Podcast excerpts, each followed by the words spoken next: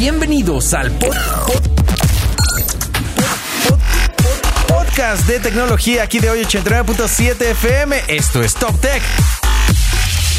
Esto es lo más top del mundo de la tecnología y los gadgets. Esto es Top Tech. Arrancamos. Muy bien, pues sean todos ustedes bienvenidos a Top Tech, su programa favorito de tecnología. Ya está, por supuesto, mi querido Eric Contreras aquí en cabina, como siempre, con muy buenos invitados. Pero primero cuéntame, ¿cómo estás? Estamos, estamos vivos, estamos tranquilos, estamos... Estamos vivos. Cada vez eres más ridículo de lo que dices. Pues soy Acá- una persona ridícula, ya Ajá. me conoces, pero estoy muy feliz. Me parece muy A bien. ver, viva, A viva. ver, a ver, a ver. Primero, vamos a poner un poco de contexto. Ajá. No estoy tan, fel- eh, tan feliz porque mi tarjeta está full. Ya, ya, ya. Después Apenas de, del fin de semana pasado, de, de las ofertas, que Ya ya, no, sé. ya no sabía ni qué hacer, Ya sé. pero estoy tranquilo. Ok, me da mucho Porque gusto. sé que mi información bancaria está en orden. Ok. Está, o sea, tiene sal- está salva- salvaguardada. El otro día hace, porque la semana pasada estábamos con los eh, con los awards, pero antes estuvimos platicando justo de cosas que podían hacer para proteger como su información, utilizar el de las cosas de, de PayPal, y de cómo se llaman estos Sí, motores eh, de sí, gateways de pago. gateways de pago. Sí, a ver, Ay, ver. Ah, bueno. ¿Cómo suena eso? Suena, suena payasón, así como yo. Exacto. Pero la gran ventaja es que vámonos un poquito más atrás. Ajá. Es qué pasa en cuando tú pagas con una tarjeta de crédito. ¿A dónde se va esa información? ¿Sabes a dónde se va? Ah, cuando pagas con una tarjeta de Sí, sí, crédito. sí. Imagínate que estás en un comercio. Pasa, a ver, esta cuéntame, pasa, va a un switch transaccional que dispersa y llega a. y No, ya llega. no, prim- primero pasa el mesero y se voltea por Cállate. que poner el pin así. Ajá. Sí, es, es terrible.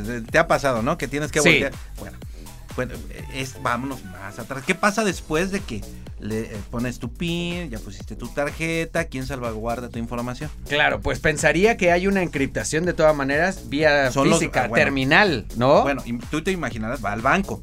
Pues claro, de hecho, alguien me estaba platicando alguna vez que la información, creo que de tu NIP, no está en la tarjeta. No. ¿O solo está en la tarjeta? Ahorita no, ahorita les vamos Bueno, a cuéntame quién viene hoy. Bueno, están nuestros amigos de Infinite, está nuestro amigo Uriel y Douglas de Infinite que nos van a platicar qué onda, qué está pasando con toda esta...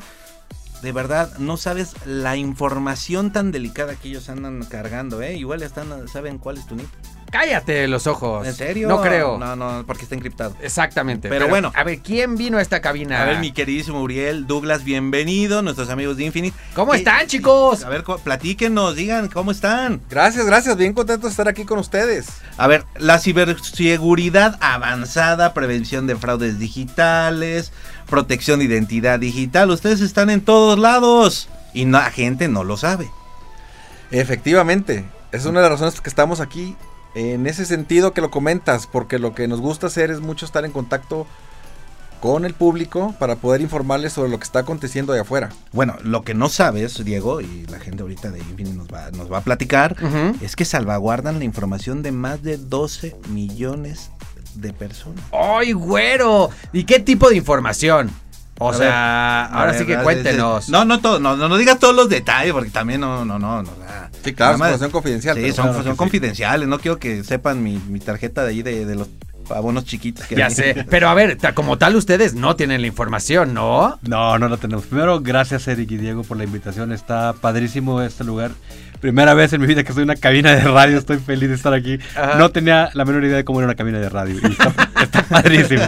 Efectivamente, eh, la información sensible nosotros no la tocamos. No podemos tocar la información sensible por regulación gubernamental. Únicamente procesamos la información, obviamente desde el tema de la identidad, eh, ya sea eh, elementos o características de una persona o de una sesión, pero todo está debidamente enmascarado, por utilizar el término. Ok. Eh, y al final nosotros lo que vemos son únicamente caracteres, pero la información está completamente, eh, está resguardada, hay- Encriptada. encriptada y hay una gran cantidad de capas de seguridad de la cual la información se resguarda, pero nosotros no podemos por regulación tener esa información. Entonces, ¿qué es lo que sí procesamos? Procesamos elementos eh, basados en caracteres en caracteres computacionales, ¿sí? que no, que de los cuales si alguien se los roba no se va a llevar absolutamente nada. No vemos nada, vemos una sesión transaccional, obviamente, vemos a una persona, por supuesto, pero no sabemos de quién se trata. No sabemos si es Juan Pedro Pancho, no puedo saber qué es los algoritmos matemáticos son los que se encargan de procesar esa información, pero nosotros nunca vemos esa información. Ni nosotros ni la compañía, nadie absolutamente, únicamente los puros algoritmos. Ok. Ah, eh, eso es una liviane, ¿no? Así como que, ay Dios. Eso es una liviana, sobre todo porque esto es importante para que le expliques a la gente por qué es importante su información. O sea, porque de repente siento que a lo mejor la gente ni siquiera se cuestiona. O sea, te dan tu tarjeta y dices, ah, pues con esta voy firmando y demás, y ni siquiera te cuestionas que con esa, eh, que con esa tarjeta pues se pueden hacer muchas cosas indebidas, ¿no? O sea, por cuéntanos ver, eso. tom- tomemos en consideración que ha avanzado la tecnología en los últimos años. No es lo mismo cuando te pasaban la tarjeta, así te acuerdas en esas maquinitas. Que la plancha- la planchaba, ¿no? planchaban, Decía. Exactamente. Ha cambiado eso. Sí. Ahorita ya puedes tener varios niveles de, de seguridad. Ustedes nos pueden platicar mucho más de ello. Pero desde que pones el NIP hasta que te mande un código secreto eh, eh, eh, un- para que se valide esa transacción. O sea, hay muchos niveles de seguridad de los cuales no muchos entendemos o sabemos hasta qué nivel de seguridad tenemos. Y algo que me sorprende mucho es que esta empresa Infinite es 100% mexicana. Ok.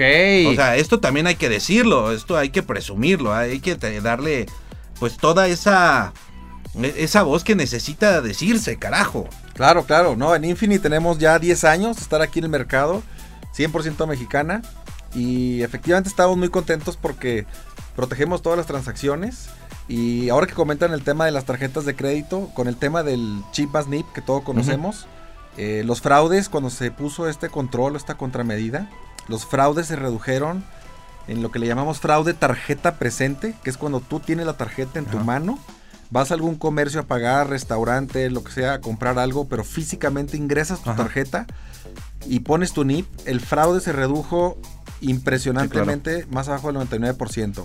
Gracias a esa contramedida. Pero, ¿qué, qué fue lo que ocurrió? Los defraudadores ahora se fueron a lo que es fraude tarjeta no presente, que es cuando no pones tu tarjeta. Llámese un comercio electrónico cuando estás comprando en algún sitio de comercio electrónico, ingresas tus datos de tarjeta, pero no la puedes insertar. Ahí no existe el chip más NIP. Entonces, Ujú. ahí es donde están ocurriendo ahora los fraudes en tarjeta no presente y ahí es donde todos debemos de tener muchísimo cuidado en no divulgar información que no debemos divulgar porque normalmente los defraudadores te llaman y te preguntan información tuya. Nombre, dirección, código postal, números de Si tarjeta. ya lo tienes, ¿para qué me lo y preguntas? con esa información provocan precisamente un fraude y te bajan tu dinero. ¿Cuáles son los fraudes más eh, comunes hoy en día a cómo ha ido cambiando? Antes, antes, hay Ajá. que decirlo, son cerca de 120 millones de transacciones que tienen que estar ustedes salvaguardando. Al que no es- 120 millones de transacciones que al día. No, o al no, mes. mensuales. Al mes. Mensuales. mensuales. Órale, ok. Y 1.400 millones al año. Ay, güero. O sea, compramos un chorro, ¿no? Claro. Sobre todo ahorita, justo en, en esta época de, de, pues de, de compras. Sí. A ver, eh, platíquenos, porque sí está bueno eso. Claro, bueno, ahorita contestamos el tema de los, los fraudes más, Ajá, más- ajá. más comunes. Eh, efectivamente, eh, esos 12 millones eh, de usuarios, nos estamos refiriendo a usuarios transaccionales de la banca digital. Especialmente nosotros Sí. en nuestro argot le llamamos canales. Por ejemplo, cajeros automáticos, ese es un canal. La banca por teléfono, también llamado IBR, ese es otro canal. Lo que explicaba Uriel hace unos momentos, el e-commerce es otro canal. Cuando nos referimos a los 12 millones, nos estamos refiriendo a la banca digital o la banca web, la banca móvil. A esos, esa es la cantidad a la que queremos hacer referencia. Claro. Muy bien. Ok.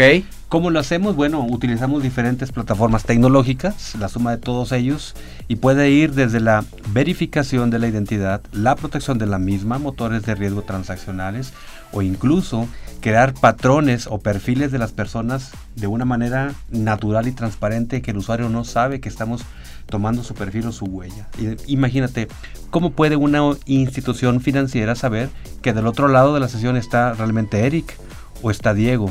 O es, o es Diego O es Eric. mi ¿Cómo, tarjeta, cómo voy a saber que Claro. tú? Claro, sí, porque también oíamos que había mucha banda que ahora te decían, ¿no? Que no dejaras tu INE en un chorro de casetas o en un chorro de no sé qué, porque se volaban también tu información y, y los bancos o la institución financiera no sabía que en realidad no eras tú, era alguien que estaba también ya con tus datos. Y bueno, y hablando de los fraudes más comunes Mm. que están hoy en día, y bueno, tienen un par de años, pero cada vez son más fuertes, es el tema de la ingeniería social. Creo que ese es el principal. Achis, achis, los mariachis, ¿cuál es la ingeniería social? Bueno, es la ingeniería que nos hacen a nosotros mismos Ah, como personas. Un defraudador te llama ok. y te convence de que le puedas dar tu información para robarte dinero. Se hacen pasar por un banco, se hacen pasar por alguna institución. ¿Tú crees que es eso? Ajá. Y realmente sueltas la información. Claro. Entonces nosotros somos el eslabón más débil, las personas, ¿no? Hay muchísimos ejemplos donde precisamente te llaman, piensas que son ellos, sueltas la información y te cometen un fraude.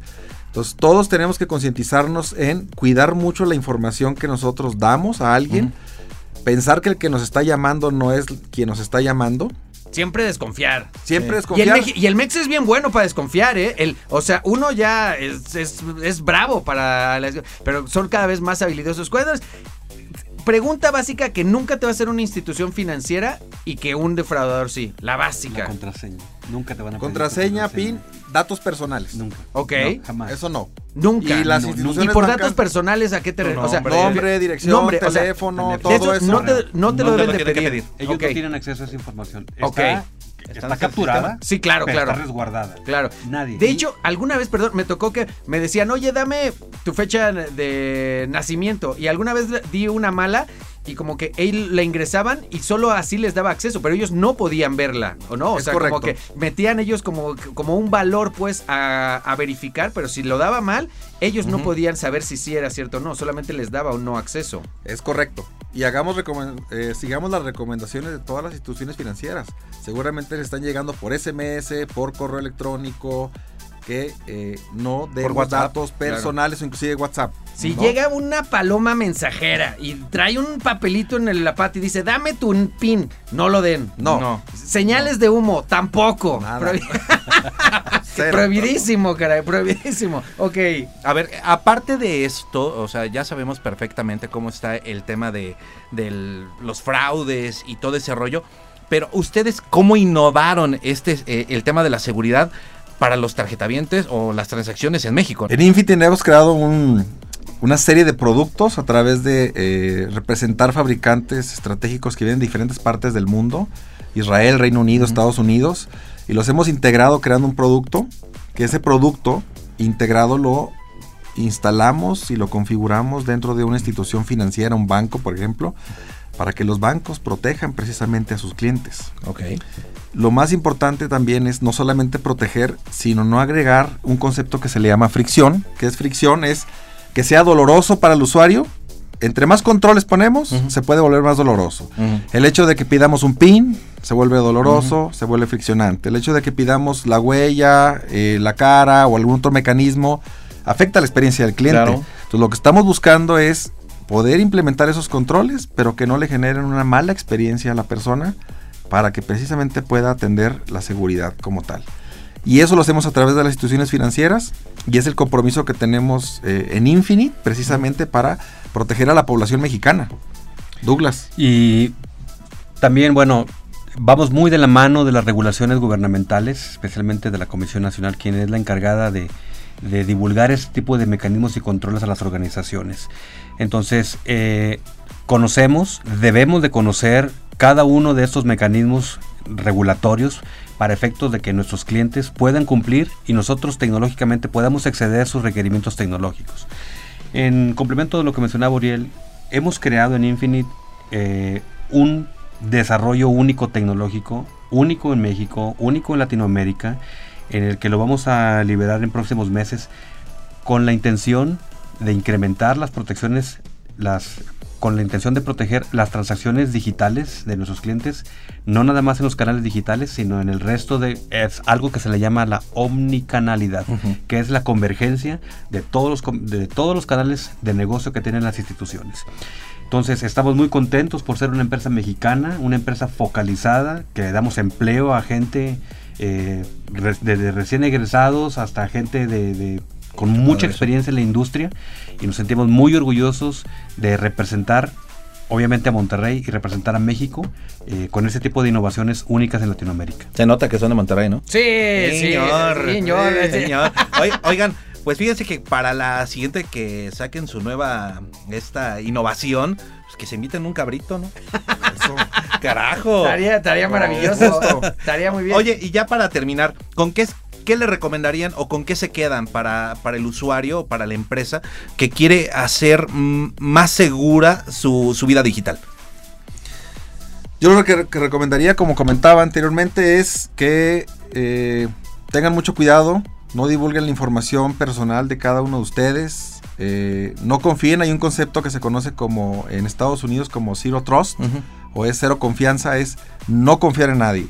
Entonces tenemos que seguir esa recomendación. Eh, otro día eh, un familiar por ahí que le llamó, le llegó un SMS, por ejemplo, y llamó a la institución financiera uh -huh. porque decía reportes a la institución financiera. Uh -huh. Y estaba llamando a una institución financiera y le, yo le pregunté a esta persona, a mi familiar, le digo, eh, ¿por qué está llamando? ¿Me puede dar su tarjeta? Me dijo, no, yo no tengo ninguna cuenta en ese banco. Válgame Dios. Entonces, ¿cómo puede ser posible que pueda caer una persona en eso? Claro. Si ni siquiera tiene una cuenta en el banco y está llamando al banco pensando que es el banco y no lo es. Entonces, hay que cuidarnos, mejor colgar y llamar tú personalmente al banco ante cualquier situación. Sí. Cuidar nuestros datos y cuidar nuestro dinero. Es la única manera que vamos a poder contrarrestar este tema del fraude cuando todos nosotros juntos luchemos contra el fraude. Una, una recomendación básica eh, es muy simple, yo la sigo prácticamente todos los días, cada día que es quincena, cuando recibimos nuestra paga, cuando hago los, los pagos en comercio electrónico. Es una recomendación muy simple, muy básica, esperemos que la puedan seguir. Por ejemplo, eh, generalmente cuando yo hago mis pagos de quincena, hipoteca, auto, eh, préstamo, etcétera, generalmente lo hago en una misma ubicación, con el mismo dispositivo y en la misma red celular, o si estoy en la, en en la Wi-Fi, en la misma Wi-Fi. ¿Por qué? Porque se va creando un perfil histórico, ¿sí? Y las organizaciones saben que una vez que se guardan esos históricos, vas creando una confianza en la ubicación y en el dispositivo. Y eso permite que hacer, hacer las transacciones mucho más sencillas. Si tienes la urgencia de pagar la tarjeta en el aeropuerto, bueno, pues ni modo, ni modo que no lo hagas. Para eso existe la omnipresencia, ¿no? La omnipresencia digital. Pero es una sugerencia y es una, una pues, que yo siempre recomiendo utilizar esa práctica común. No les va a tomar mucho que vayan guardando un histórico de sus ubicaciones y sus dispositivos. Ah, perfecto. No se conecten al, al, wifi no de, al, al wifi del aeropuerto, por el amor de Dios, para hacer transacciones ya de, bancarias, por favor. pues Uriel, Douglas, muchísimas gracias por estar el día de hoy aquí en Top Tech, mi querido Contreras. Nos un vemos placer, la próxima semana. Sí, va, va, vámonos, quiero un cabrito. Ya sé. Vámonos. vámonos a comer, nos vemos la próxima semana. Yo soy Diego Gil, aquí en el 89.7 FM, todo el pop, todo el tiempo. Y esto fue Top Tech, el podcast de tecnología aquí de hoy 89.7 FM. Nos oímos en la siguiente.